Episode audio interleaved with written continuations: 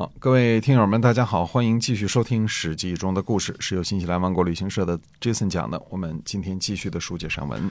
是的，那我们这个在讲魏武侯之前，还是讲魏文侯的啊。这个因为魏文侯的第一件事呢，吴起呢讲的时间比较长，那么接着说魏文侯时期的第二件事儿，呃，就是岳阳攻取中山国。嗯在中国春秋以前呢，就活动着一些少数民族。狄是其中很强大的一支，嗯呃，狄人呢本来应该活跃在陕北一带，春秋早期呢就有记载，往往呢夹在晋国和秦国之间，嗯、不小的部落啊，还分成好几个分支，白狄、赤狄、长狄等等啊。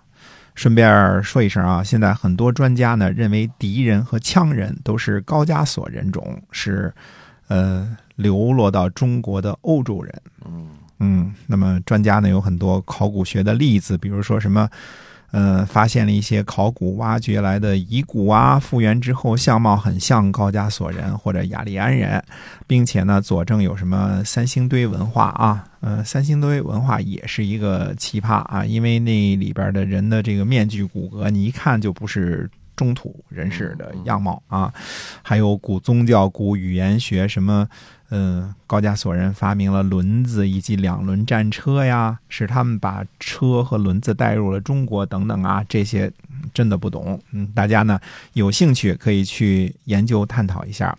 但是史书上呢，关于白狄和赤狄的记载，很可能是指的这一族敌人的面部特征，就是说他的肤色是偏白或者偏赤。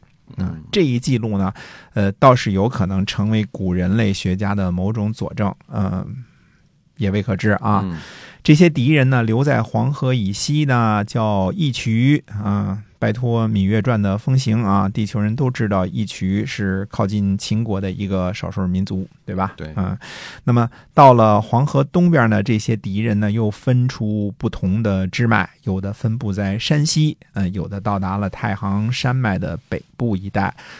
分布在山西的很多敌人呢，很多都被武功强大的晋献公给灭了。嗯，说过这个东山高洛氏的覆灭啊。到了太行山脉北部的敌人部落呢，在春秋时期呢，也曾屡次和诸侯交战。前边我们说过啊，灭掉邢国和魏国的都是敌，对吧？这两个国家后来在齐桓公的帮助下呢，复国了。不过在春秋时期呢，不同部族的敌人呢，呃，占据了大片的土地啊、只不过是后来就基本上被晋国给灭掉了嗯啊。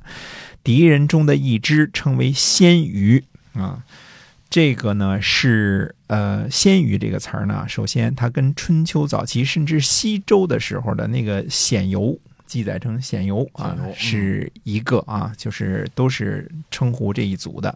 那么它是白狄中的这个一个别种。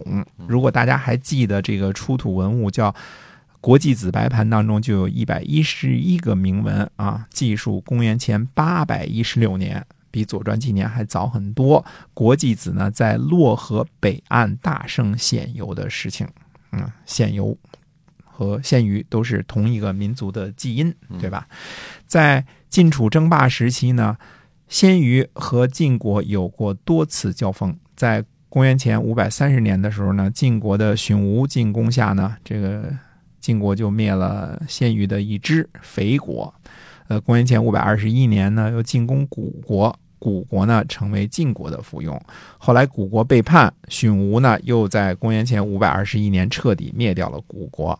再后来呢，公元前五百零七年的时候呢，呃，鲜虞进攻晋国，在平中之战当中呢，俘获了晋国的勇将关虎，后来遭到了晋国的报复。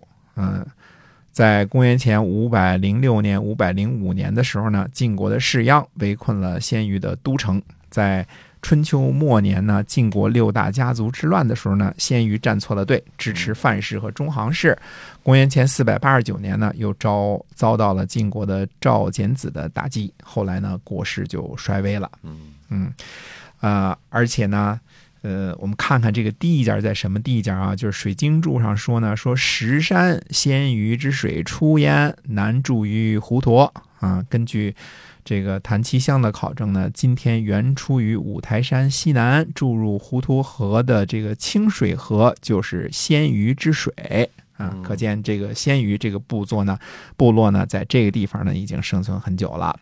到了战国时期呢，虽然没有大的国家存在，但是无疑呢，生活在河北中部，呃，石家庄到保定一带的敌人啊、这才是这个地方的土著。嗯而战国初期的中山国的起源呢，一直是个谜。学者呢，呃，互相之间呢有很大的分歧，因为这些狄啊、戎啊这些，他记录很少。对，中原的史书也不太记载他们，除了他们跟打仗的时候记录一笔、嗯啊。嗯那么，这个中山国是否和春秋时期活跃的鲜虞国是一脉相承，这个是个很大的分歧。嗯啊，呃，但是我们可以有定论的是呢，无论君主是否一脉相承，这个民族是一脉相承，这是肯定的啊因为君主是否一脉相承呢，这个没有一个明确的说法，嗯，所以中山国是哪个姓氏，我们都难于考证。呃，一共有姬姓、子姓、归姓三种说法。嗯 这个，呃，如果是源于皇帝或者周王室呢，那就是姬姓；如果源于帝舜呢，那就是归姓；如果源于殷商呢，那就是子姓。嗯呃，我们现在科学发达啊，一九七八年呢，在河北省平山县考古发掘了中山王墓出土文物当中的有个方壶啊，就是方壶上面的铭文上面刻有呢为皇祖文武桓祖成考这么一句。嗯，这其中呢，这个武呢是指的中山武功，这个我们基本可以肯定。文呢历史上没有记载，哎有可能是追封的谥号嘛，追封的，对吧？桓呢是指的迁都灵寿的中山桓公。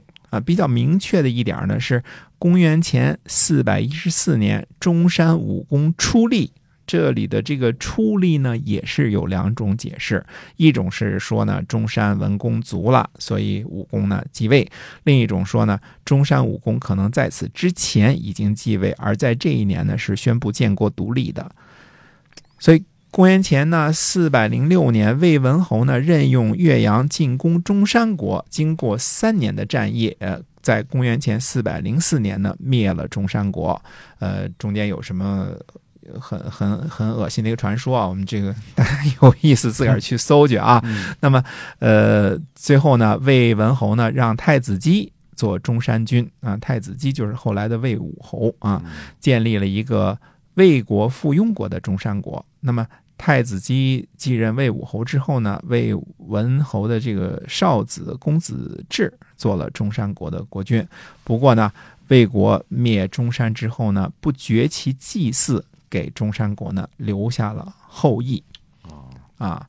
那么这，样，哎，这个中国是这样留下来的。哎，这个岳阳呢，还在灵寿呢留下了他的子孙，嗯。子孙当中还有一个姓岳的，大家应该知道是谁，嗯，就是乐毅，是哦大大的有名啊对，大大的有名。那么嗯。后来我们会讲，哎，好，那么我们今天啊，这个《史记》中的故事呢，先跟大家分享到这儿了。感谢您的收听，我们下期再会。再会。